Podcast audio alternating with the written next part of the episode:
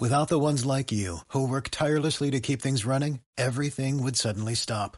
Hospitals, factories, schools, and power plants, they all depend on you. No matter the weather, emergency, or time of day, you're the ones who get it done. At Granger, we're here for you with professional grade industrial supplies. Count on real time product availability and fast delivery. Call clickgranger.com or just stop by. Granger for the ones who get it done.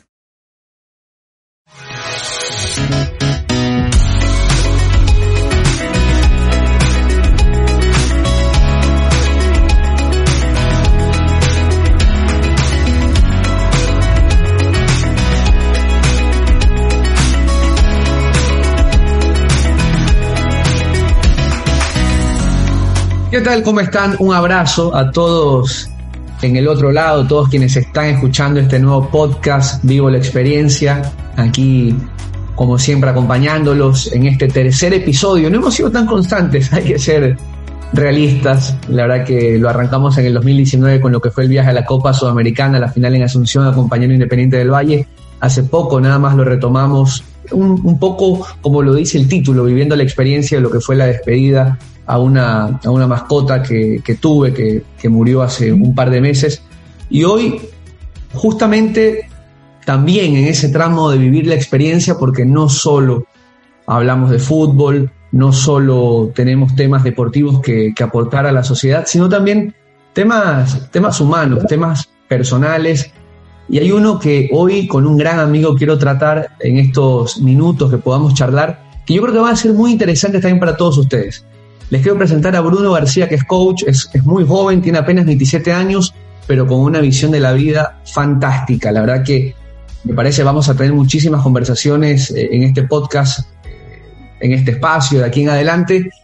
Y hemos venido conversando acerca de un detalle muy particular de los seres humanos que me ha llamado la atención y sé que él también lo tiene en su agenda. Porque hay seres humanos, porque hay personas, porque hay seres humanos que dicen mucho pero hacen poco. ¿Cuál es la diferencia entre decir yo voy a hacer esto y actuar de una vez por todas y conseguir ese resultado. Bruno, ¿cómo estás? Gracias por acompañarme y bienvenido a este espacio que, como decía, ojalá podamos tenerlo muchísimas veces más. No, gracias a ti, eh, Andrés, y gusto en saludarte y pues es un placer para mí estar aquí y acompañándote y pues poder dar este estos granitos de información valiosos a ti y a muchas personas más porque nos están escuchando. Así que gracias y pues aquí estoy con todo lo que hay que, que hacer. Primero que nada, te, te, pregunto, 27 años, ¿por qué una persona de 27 años está tan interesada en estos temas de la vida? Mira, que eso es una buena pregunta, pero te podría decir que las experiencias, las adversidades, la rudeza de la vida, dependiendo, dependiendo de a qué persona y en qué situación ha llegado, diría yo que te hace madurar muy rápidamente y te hace cuestionarte sobre cosas que otras personas no se cuestionan a ciertas edades. Entonces, ese proceso, esos choques que yo prácticamente eh, estoy feliz de que me hayan pasado, son los que, pues, podría decirte que me han hecho madurar bastante y me han hecho más que todo cuestionarme cosas que la gente de mi edad, sin menospreciar a nadie, normalmente no se cuestiona. Y lo pregunto porque, Bruno, yo también tuve tu edad. yo ahora tengo 34, estoy a en este momento, cuando estamos grabando esto, estamos a un par de meses de que yo cumple los 35, pero te soy sincero, yo a tu edad, hermano, no me fijaba mucho en temas de la vida, ni tampoco tenía la vocación de tratar de ayudar a otras personas. Más bien lo que estaba pensando era que ya llegue el viernes para saber a dónde me iba o qué podía hacer con mis amigos y amigas, no más allá de que el trabajo siempre estaba allí. Por eso me da mucho la atención este tema de que últimamente cada vez más personas jóvenes los veo saliendo con esta vocación de, de, ayudar, de servir, de, de, poder descongestionar problemas mentales o problemas que, muchas personas tienen en el aspecto emocional y la verdad me alegra que, tú vayas por ese camino porque además eh, te he seguido de cerca, te he acompañado este tiempo y la verdad que lo haces muy bien. Muchas gracias, muchas gracias. Mira, ¿qué te puedo decir? Estamos en plena época de la era de la información y toda esta era informática realmente las redes han ayudado mucho a motivar, impulsar e incentivar mucho este movimiento del mejoramiento en general. Te podría decir que obviamente el coaching y todo este tema de, de las corrientes de mejoramiento antes eran muy raras o, o, o, sí pasaban, pero no eran de tanto conocimiento público como ahora sí. Entonces el mero hecho de que estas ramas existan también impulsa a esas otras personas que tenían esa pequeño, pequeña duda de iniciar en este tema, ¿no? Y bueno, pues yo he visto otras personas y me encanta hacerlo. Y, y, sí, yo te entiendo, o sea, a mí también me ha pasado ese tema de que simplemente quisiera que llegue el fin de semana y pues desconectarme, pero eh, como tú dices, ¿no? Cada uno tiene su vocación, cada uno tiene pues algo que, que le motiva y más que todo cuando tú sufres de algún tema o de alguna cosa, luego encuentras una solución, te das cuenta que no ha sido tan difícil o que fue difícil pero lograste salir, te nace algo dentro de que no quieres que otros sufran lo mismo y ahí te va despertando un poco esa vocación. De hecho, pensaría yo que estos podcasts también son eh, intrínsecamente nacidos de esa misma intención, ¿me entiendes? Algo te ha pasado a ti, algún tipo de pregunta o cuestión sobre algo, y yo pienso que tú crees que hay otros que se están cuestionando lo mismo y necesitan saber esto que tú y yo nos vamos a, o que tú y yo nos preguntamos siempre, ¿me explico? bueno, me, me has analizado bien, Bruno, sí, porque exactamente va por ahí, exactamente uno va, uno va creciendo, uno va aprendiendo y la y el bichito de las preguntas, del gran porqué en, muchos aspectos de tu vida empiezan a, aparecer mucho más. Pero bueno, yendo al grano, Bruno, yendo al grano, la pregunta y el tema hoy que, que, nos trae aquí como para desarrollar los dos minutos tenía que ver por qué hay personas que a pesar de que pareciera tienen la solución a todo, ¿no? Tienen la solución para la paz mundial, para la desnutrición, para la, cura del COVID, pero no hacen nada. Eh, están cómodamente en su cuarto viendo Netflix y por qué hay personas que realmente cuando toman la decisión de hacer algo son capaces de hacerlo, no al día siguiente, no esperar el lunes, hacerlo en ese mismo momento. ¿Qué, ¿Cuál es la diferencia eh, entre esas personas? Ya, eh, mira, siempre hay dos factores fundamentales, ¿no? En una está, por un lado está el conocimiento y en otra parte está la acción inmediata. A eso también lo podemos traducir en el comportamiento general del ser humano, ¿no? En una está la inteligencia, que es la capacidad de darse cuenta, la conciencia sobre las cosas, punto de vista y demás. Y en el otro está la fuerza dinámica o esa fuerza de empuje que te lleva a hacer acciones. De hecho, tenemos todas esas dos corrientes en el ser humano, ¿no? El ser humano que se levanta a las 5 de la mañana y se acuesta a las 11 de la noche y simplemente actúa, actúa, actúa y con fuerza y constancia y sigue haciendo eso, pero no con tanta inteligencia pero aún así logra sacar su vida adelante. Y tenemos el otro caso de gente que sabe mucho, tiene grandes capacidades, grandes habilidades, pero no hace. Por lo tanto, su acción, su pensar se queda en simplemente pensar o en ese campo y no llega más allá. Entonces, pero si lográsemos fusionar esas dos habilidades, podríamos hacer que el mundo tiemble. ¿Y por qué crees que las personas con talento muchas veces terminan desperdiciándose? Tal vez una falta de, actitud, la falta de fuerza dinámica, como tú le dices. Podría decirte que sí, y mira, podría parafrasear a, un colombo japonés que famoso, se llama Yokoi Kenji. Él menciona bastante sobre este tema de que tarde o temprano la disciplina va a vencer al talento, que no, no, no les interesa mucho en la filosofía japonesa ser tan inteligentes, porque eso es casi algo muy escaso, pero sí es más sencillo ser disciplinado. Entonces, si, si pudiésemos ver, si pudiésemos ver la disciplina como esto que acabamos de mencionar antes, como parte de la fuerza dinámica, simplemente sería un insistir, insistir, insistir, insistir y ser constante sobre algo. Y tarde o temprano lo obtiene. Pero hay casos de la persona inteligente que no logra constantemente poder mantener un ritmo. Y ahí yace su fracaso. Tú dices por no ser constante, por no poder mantener el ritmo. Exactamente, exactamente. Tenemos el caso de la persona inteligente que tiene una idea y, se mueve a un ritmo de, prácticamente emoción por esa misma idea revolucionaria que la tiene, o esa idea brillante que se le ocurrió mientras lavaba los platos o algo así, y luego la pone en práctica y resulta que a las dos, tres semanas revienta, por decirlo de una manera vulgar, y hasta ahí llegó su ritmo. Entonces, ¿por qué? Porque la persona no tenía cultivado el hábito del, hacer constante, de poco pero constante, y solidificar ese asunto o ese proyecto en el tiempo. No, él tenía esta idea brillante y quería sacarla adelante y bueno, se murió en el camino porque lastimosamente no tenía la capacidad de poder mantener el ritmo. Y eso es todo. ¿Cuál puede ser una medida o algo que ayude, digamos, a alguien que nos está escuchando y dice, a mí me cuesta muchísimo eh, dar el siguiente paso? me siento muy cómodo en mi trabajo y no me gusta arriesgarme a algo más. ¿Cuál podría ser ese consejo que, podríamos dar? mira, completamente el consejo es, primero hay que entender por qué no pasa. ¿Por qué no pasa? Porque del pensar al hacer hay un tramo gigante. ¿sí? Y ese tramo gigante es lo que realmente hace que la persona no logre dar el primer paso. Si tú pudieses analizar más estratégicamente por qué pasa eso, podrías realmente llegar al punto clave. El punto clave aquí es segmentar ese tramo entre el pensar y el hacer. Y eso lo haces desglosando la meta en pequeñas partes fácilmente logrables o fácilmente obtenibles. Con eso ya estás del otro lado. ¿Qué quiero decir? Yo quiero hacer la comida más rica de Guayaquil o quiero hacer un encebollado. Yo nunca he cocinado. Esa es mi meta, pero para eso tengo que aprender a cómo hacer la yuca, cómo hacer el jugo principal, cómo cocer el, el pescado. Si yo simplemente, ni siquiera estamos hablando del hacer, comienzo a estudiar cómo hacer cada una de esas, ya estoy haciendo algo. El gran problema es que las personas están en el plano de pensar o desear, pero no hacen ninguna acción que te lleven a cumplirlo, así sea pequeña. La clave es segmentar la meta de una manera en pasos tan cortos que sean fácilmente obtenibles. Sabes que me, gustó ese ejemplo que pones porque me recuerda a una frase que sinceramente no recuerdo dónde la leí o más bien quién la dijo, que es lo más importante de todo, pero hablaba sobre emprendimiento y decía palabras más, palabras menos, que claro, la gente quiere construir de un día para otro la pared, cuando no se da cuenta que si cada día pone una piedra, una piedra, una piedra y tal vez se demore un año, tal vez se demore seis meses o dos años, pero un día esa pared tiene que estar, porque si todos los días pones una piedra, no hay forma en que la pared un día no esté allí frente a tus ojos.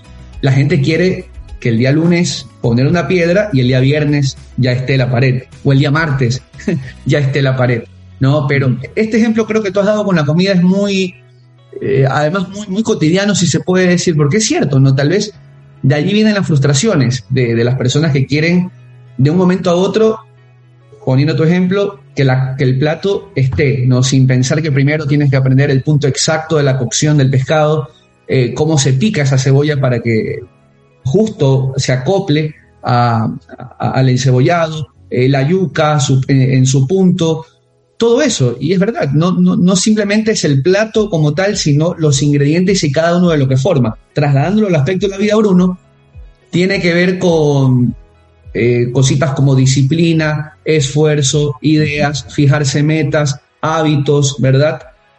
Y Exactamente. juntando todo eso puedes llegar al objetivo, pero no es de un día a otro. No es como ir al gimnasio el lunes y resulta que el miércoles la persona se da cuenta que no bajó lo que quería bajar o no le salió el músculo que quería que le salga y se va al gimnasio para siempre. Exactamente. De hecho, mira, hay una frase que, ahorita me, me, trae, a, me, me a, colación, por así decirlo. Es que decía este filósofo que estudió bastante, un señor apellido Hubbard, dice que no hay nada en este universo que valga la pena que no requiera, que no requiera esfuerzo y energía. No hay nada. Entonces, ahora, si tengo algo valioso, esto valioso va a requerir energía y esfuerzo. Es totalmente ilógico, irracional, que yo quiera alcanzar algo y que de la noche a la mañana pase. Pero yo podría decirte que es uno de los grandes problemas en el emprendimiento, o tal vez en el campo latinoamericano, o tal vez en el campo de emprendimiento en general, que es querer que las cosas pasen rápido. Pero mira, yo escuchando a, este, a, este, a un conferencista que no recuerdo bien, él decía, los buenos empresarios podrían decir lo siguiente, vamos a hacer este negocio y en 20 años esta empresa nos va a generar lucro. Y, y, y a ti te, y al latinoamericano promedio te puede decir, o sea, yo quiero que en 5 años, sí, tú sabes, ¿no? Tener ya mi casa, mi carro, ¿sabes qué? Mi, mi, car mi casa en Isla Mocolí, hablando de Guayaquil, y mi carro último modelo, no sé, pero estos tipos decían, bueno, en 20 años la empresa me va a producir lucro y estamos emocionados. Entonces, es la capacidad de poder saber que tienes que mantener un ritmo, pero vas a tener algo sumamente sólido. O sea, así mismo, con el, ejemplo del gimnasio, tú no puedes ir dos semanas y esperar ya tener el cuerpo de que quieres. Tienes que hacer un, cultivar constantemente hábitos, dieta, comida, ejercicio, sueño, proteína y demás. Y quizás, y quizás los primeros resultados importantes los vas a ver a los dos meses. Pero eso se necesita constancia, se necesita disciplina y se necesita una fuerza de empuje constante para mantener el ritmo, no solo una idea. Bruno, ¿por qué crees que la gente, bueno, no, no puedo hablar por todo el mundo y, lo digo literalmente porque no vivimos en Asia, no vivimos, no, no vivimos en Europa o en África como para conocer la idiosincrasia a fondo de, de esas regiones del mundo, pero sí por lo menos de Latinoamérica y específicamente de Ecuador. Hablemos de nuestro círculo. ¿Por qué crees que la gente le tiene miedo, tanto miedo al fracaso? O sea, ¿por qué la gente no, no decide a lo mejor lanzarse, arriesgarse, en líneas generales, obviamente no generalizo, no quiero hablar por todos, pero ¿por qué el miedo al fracaso en el ser humano? Mira, te podría decir que prácticamente son... Está satanizado, digo yo. Eh, más o menos, sí, más o menos, porque casi todos hemos experimentado fracasos. Y ya entre todos tenemos ese miedo en general. Si a uno le va a pasar, es como que tú tengas un amigo que está a punto de saltar ese charco que tú sabes que es mucho más grande de lo normal y que la mayoría se cae. Entonces, la familia, el grupo va a tener el miedo de cuando tomas la decisión, de cuando lo vas a hacer, hasta de cuando lo estás haciendo. Y van a querer protegerte, entre comillas, para que no lo hagas. Entonces, podrían ser casi tres a cuatro factores. Número uno, como tú bien dijiste, la idiosincrasia del país. En Latinoamérica no está tan bien visto eso, simplemente el sistema, el gobierno te entrena, te hace tener un uniforme, te hace que hagas caso, que no pienses de más, que sigas las órdenes, que vayas de 7 de la mañana a 4 o 2 de la tarde. Y que, o sea, te preparan para no ser un emprendedor, te preparan para no ser un visionario, te preparan para ser una persona que sigue órdenes y que sigue un horario y que tiene que hacer algo que alguien más le dice y no pensar más allá de eso. Número uno, ese es el factor. El sistema te te, moldea para que seas así. Segundo, ya hay personas que han fracasado. Entonces, tú tienes tu punto de vista, observas más allá de ti. Entonces, tenemos gente a nuestro alrededor que ha fracasado. Número tres, todos hemos fracasado en algo alrededor de la vida. Por lo tanto, tenemos el tercer factor, que son los fracasos acumulados en el pensamiento. Y número cuatro, el entorno. El entorno es este mismo ejemplo que mencioné hace un minuto atrás, en donde la gente tiene en común, la mayoría de la gente tiene en común fracasos, fracasos matrimoniales, fracasos en el estudio, fracasos en el trabajo, fracasos en el negocio, fracasos en bla, bla, bla, hasta fracasos en criar hijos. Entonces todos tienen fracasos. Cuando hablamos del tema de fracasos, todos se sienten identificados porque todos tienen al menos uno en su vida. Así que esto es un tema totalmente tocado y totalmente candente. Entonces estamos hablando de la forma en que te moldea el país, estamos hablando de los fracasos acumulados y tus pensamientos respecto a eso del pasado. Número tres, tu punto de vista de gente que ha fallado también. Y número cuatro, el entorno que ya está, como tú decías, casi satanizado el tema del emprendimiento porque, mijo, te vas a caer, ten cuidado, dale suave. Sí, cuando tu emprendimiento te genere lo mismo que tu ingreso del empleo seguro, en ese momento te puedes lanzar, pero dale suave, no te desconcentres mucho porque después te botan. ¿sí? No, no, no te emociones mucho. ¿Me entiendes? Y comienza a ver todo esto. ¿Y qué pasa con la persona? Tiene una presión del país, tiene una presión del entorno, tiene la presión de sus recuerdos, sus sentimientos que del pasado relacionados a fracaso. Y aparte ve otras personas que iniciaron y fracasaron. Entonces, tiene que agarrarse solo de un porcentaje tan pequeño que es esa persona, influencer, eh, escritor de un libro, que sí lo logró. Entonces, él está dentro de, un, de uno en 100 o de uno en 500 que que, piensa más allá y que casi la gente lo ve como un loco, porque está yendo en, en contra de la corriente y se está agarrando de un ideal casi borroso para poder alcanzar eso. Entonces, wow, por eso es que nacen tanto estos movimientos de coaching para realmente apoyar a ese uno de cada 500. Bruno, ¿y qué? Mira, mira que es muy interesante lo que dices y mientras tú lo vas comentando de esa forma, yo pienso en algo. ¿Qué hay de especial? ¿Qué tiene de especial ese uno como lo dijiste recién, para lo mejor en un entorno de, un padre que trabaja de, de 7 a 4 de la tarde durante 25 años en una empresa con el mismo sueldo, con una madre que no quiso ir más allá, con hermanos que no quieren trabajar, con un entorno, como decía, a lo mejor de amigos, de colegio, de vecinos que no son de lo mejor porque ninguno ha conseguido grandes objetivos. ¿Qué tiene ese uno entre todo ese entorno que a él lo hace querer llegar a ser doctor, cirujano, ministro, presidente, un gran deportista. ¿Qué tiene esa persona dentro? ¿Qué Y, no solo cuando digo dentro, no me refiero a un tema de, mente, sino un tema también de, espíritu. Sí, mira, te podría decir dos cosas. Em, inconformidad e ilusión. Básicamente podría decir yo en mi experiencia, en mi corta experiencia, eh, esas dos cosas he podido percibir. La ilusión y la inconformidad. ¿Inconformidad con qué? Con el modo, el modus operandi de su gente, de, su, de, de sus herencias, de sus genes y, de, sus, eh, de sus antepasados. ¿Sabes? El punto de no quiero vivir esto, o sea, no me gusta, quiero algo más. ¿sí? El punto de la inconformidad. No es el punto de la soberbia, ¿sí? No es el punto del egocentrismo, la arrogancia, sino el punto de, de si uno hablar hasta en temas bíblicos, hasta un poco religiosos, nos, fijamos que la creación de este universo fue un tema abundante, no fue un tema de escasez. ¿Sabes? Voy a hacer océanos, voy a poner muchos animales en la tierra, grandes cantidades de cultivos, grandes cantidades de árboles con frutas. Entonces, no es un tema de escasez la creación como tal. Y, disculpa que te interrumpa, hasta en el tema bíblico también habla de, esta figura del cielo, habla siempre de riquezas, ¿no? Habla de ir al cielo por riquezas, no habla de escasez ni de sencillez. Siempre se claro, Las arcas del Señor son abundantes, o sea, imagínate.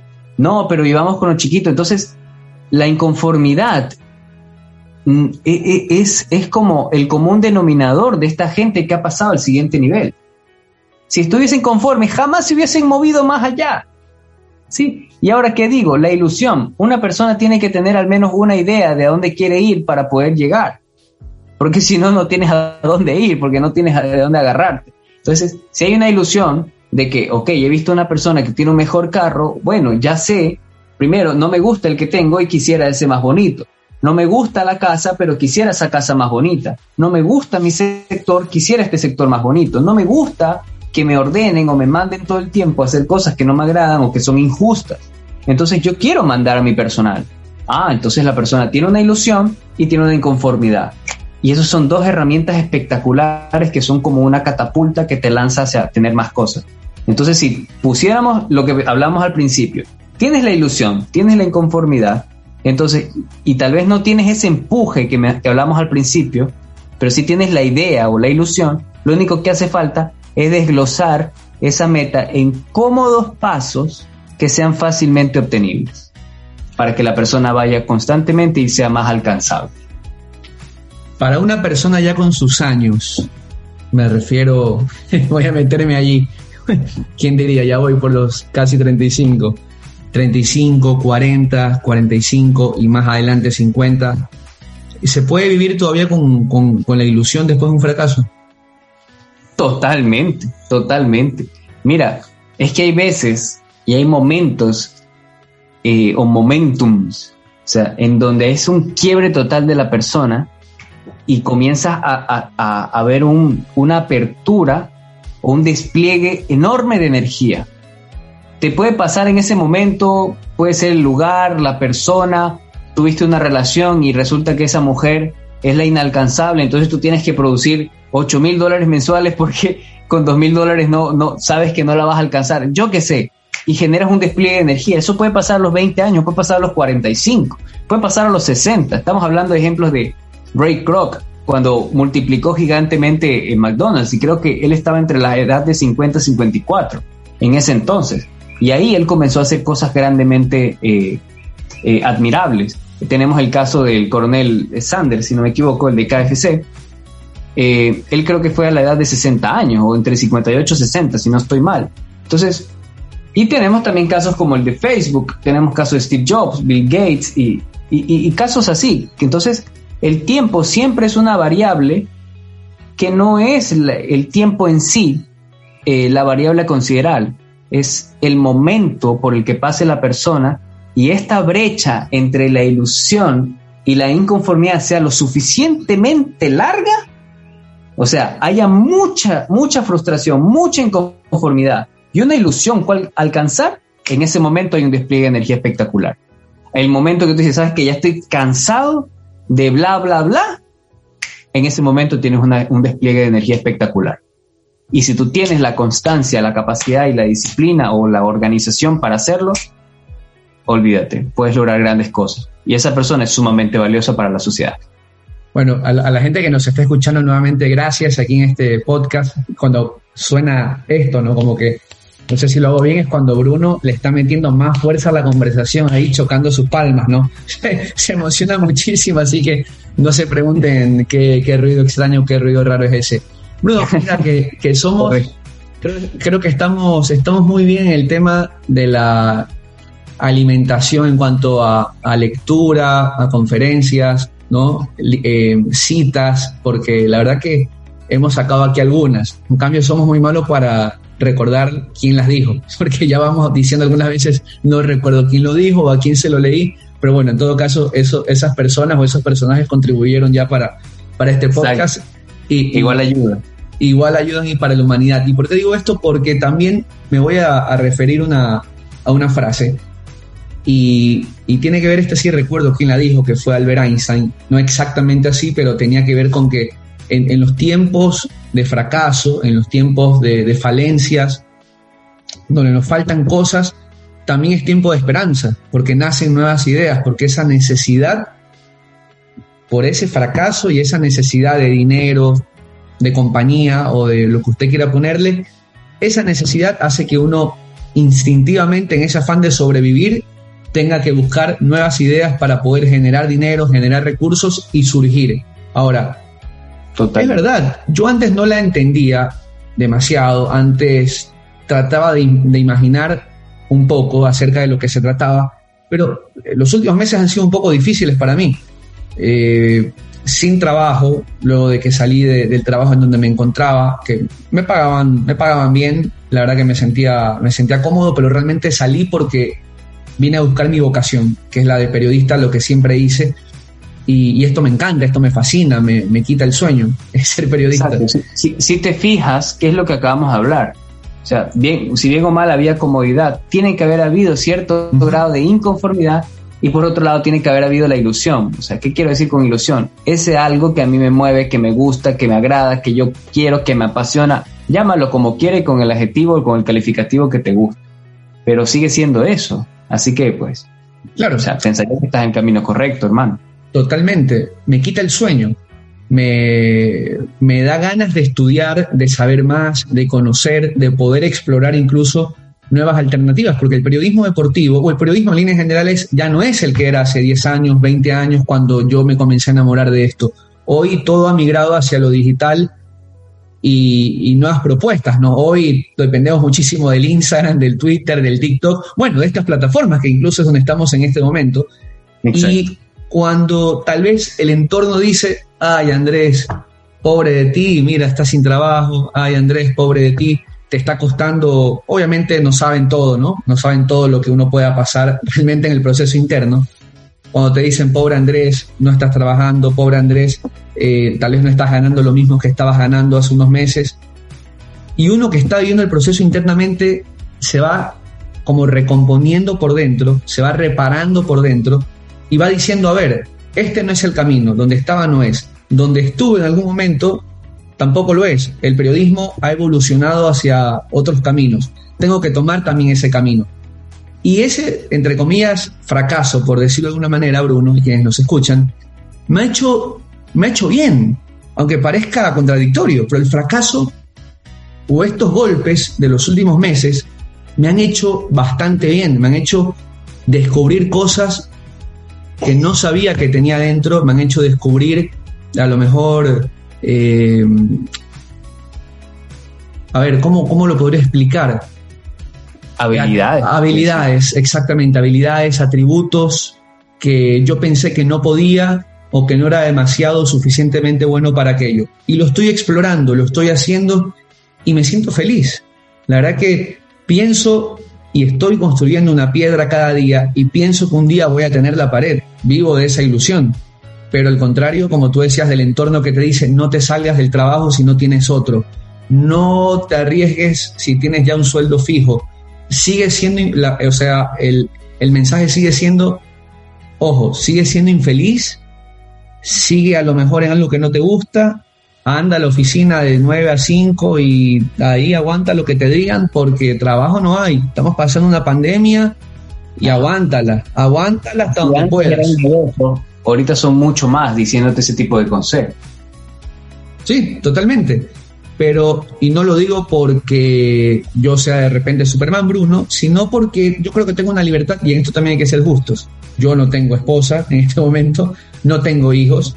Yo también estoy consciente de que hay personas que tienen una familia, tres, cuatro hijos que van a la escuela, que comen todos los días, que tienen uniformes. Entonces, para esas personas también que pueden decir, ah, sí, Andrés, pero bueno, tú eres soltero y obviamente yo, si estuviera en, tus zapatos, también me arriesgo.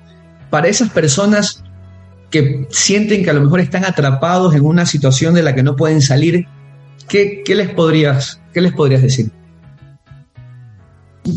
Bueno, mira, em, pasa lo, lo, que siempre y les podría decir algo tan básico que uno puede vivir su vida y salir airoso de eso, o sea, salir exitoso de eso, de la forma convencional como nos han adiestrado.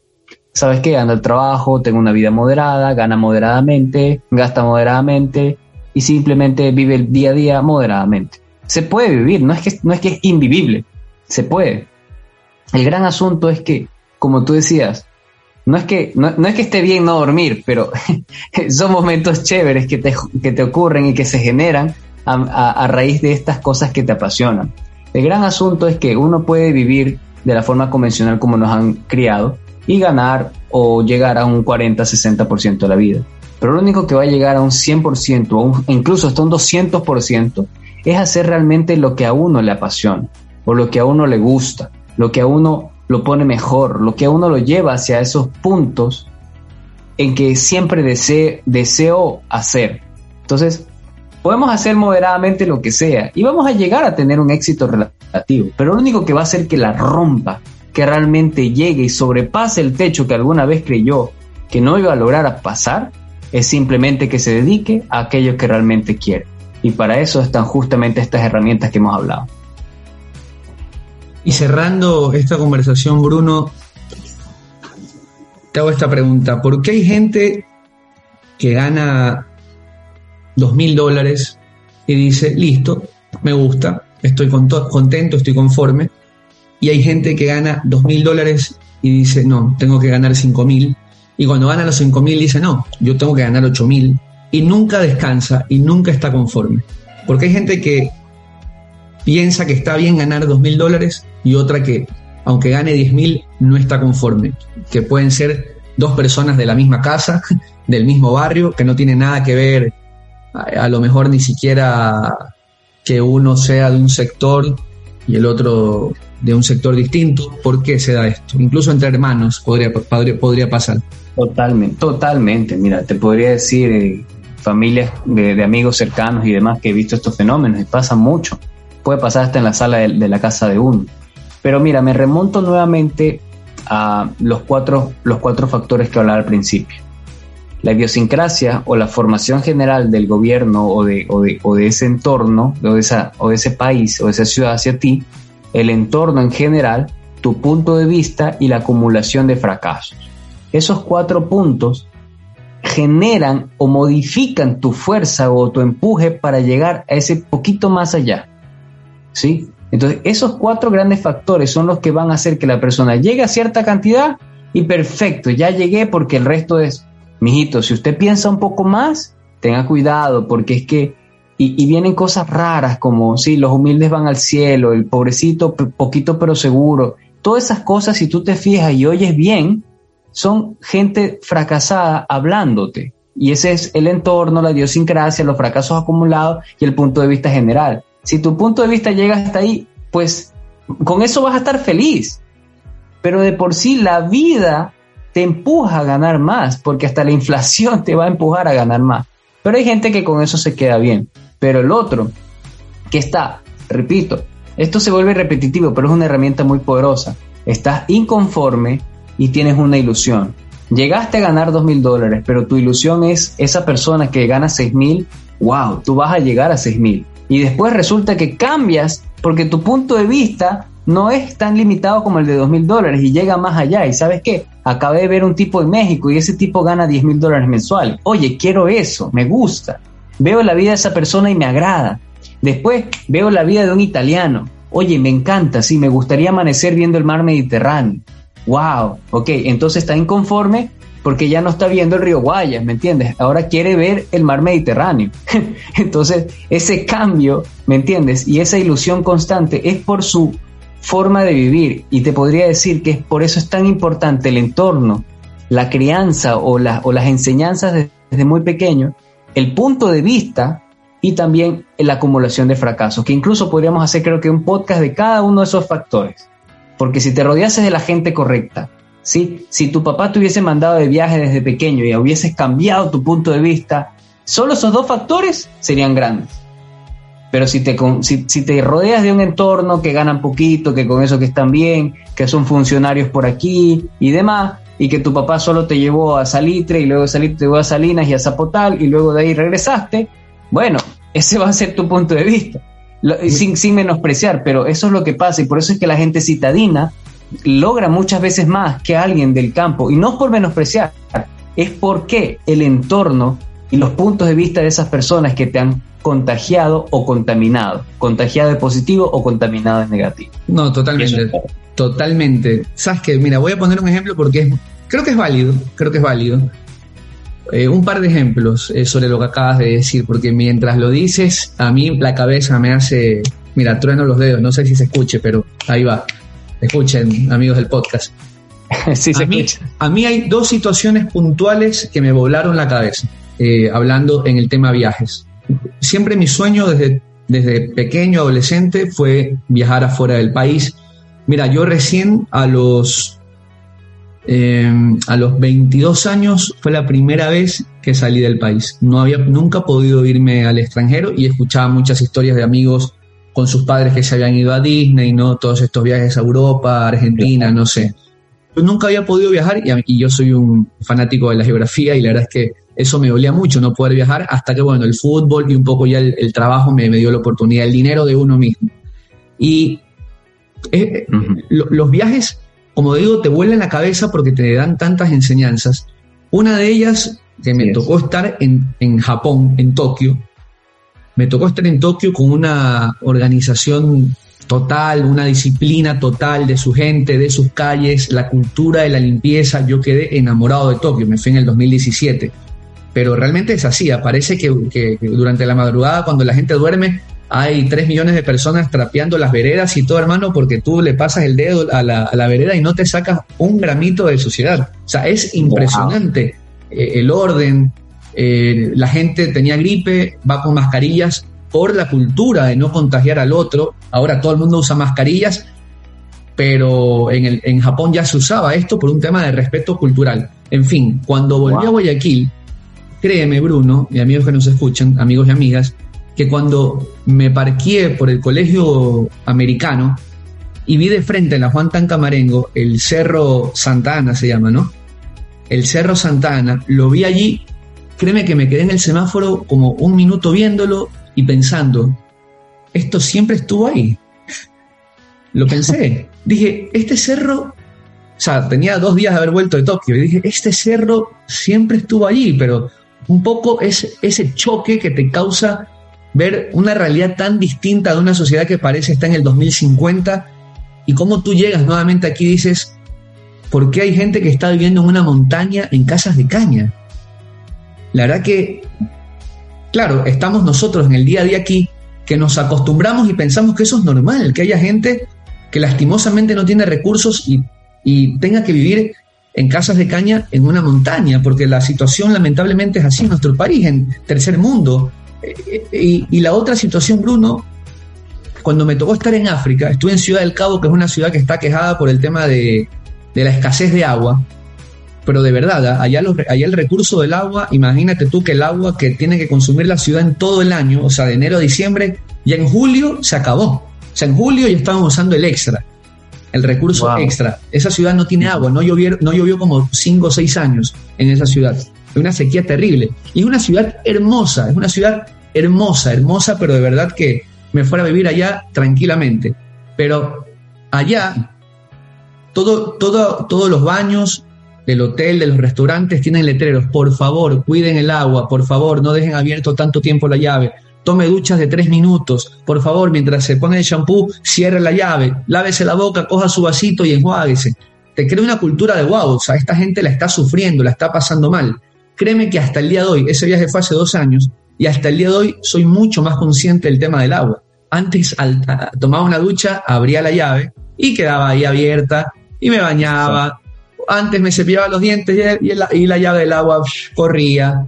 Son cosas que realmente te cambian la forma de ver muchas cosas en la vida. Y te hablo de ejemplos simples, ¿ah? Ejemplos simples, cosas que, son del día a día, pero lo que tú dices, ¿no? Un viaje, la idiosincrasia, idiosincrasia la enseñanza, eh, todo eso puede hacerte una, una persona distinta. Bruno, Muchísimas gracias, la verdad que ha sido una conversación súper enriquecedora creo para las personas que nos están escuchando, pero eh, ya en este último tramo solamente para despedir y para quienes están pendientes y dicen, bueno, a mí me cuesta, me cuesta realmente tomar decisiones, me cuesta dar el siguiente paso, tengo muy buenas ideas, pero no sé si sean tan buenas y luego me voy a arrepentir de haber, haber saltado del, del bote.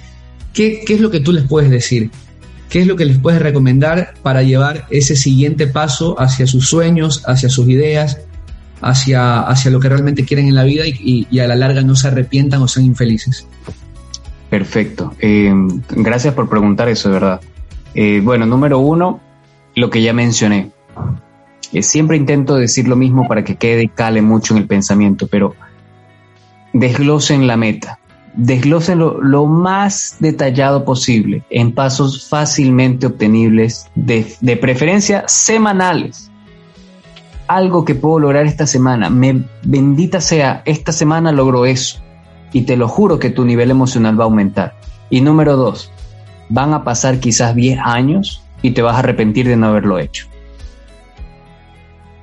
Ese sería mi gran consejo. Número uno, desglosa la meta y número dos, si tienes dudas, bueno, piensa de aquí en 10 años, quizá te arrepientas de nunca haberlo hecho. Así que es mejor hacerlo con miedo y con todo que no hacer nada en absoluto. Lo creo, lo creo Bruno. Realmente, si uno se dedica a escuchar a todas las personas que tiene a su alrededor, creo que, como dice también una frase, ¿cómo es? Un doctor te da una opinión, dos doctores te dan dos a ver, se me cortó. Creo que se me cortó. No sé si me escuchaste. Decía. dos doctores te escuché. Un doctor te da su opinión. Dos doctores te dan dos opiniones distintas y tres doctores te matan. si uno se dedica, si uno se dedica a escuchar a todo mundo, eh, realmente no sabe qué camino agarrar. Eh, eh, es cierto que es bueno escuchar consejos, pero al final solo uno sabe lo que realmente lo hace feliz y lo que lo apasiona. Y no dejarse llenar del miedo o del fracaso de otros, creo que es una lección también importante dentro de lo que conversamos hoy.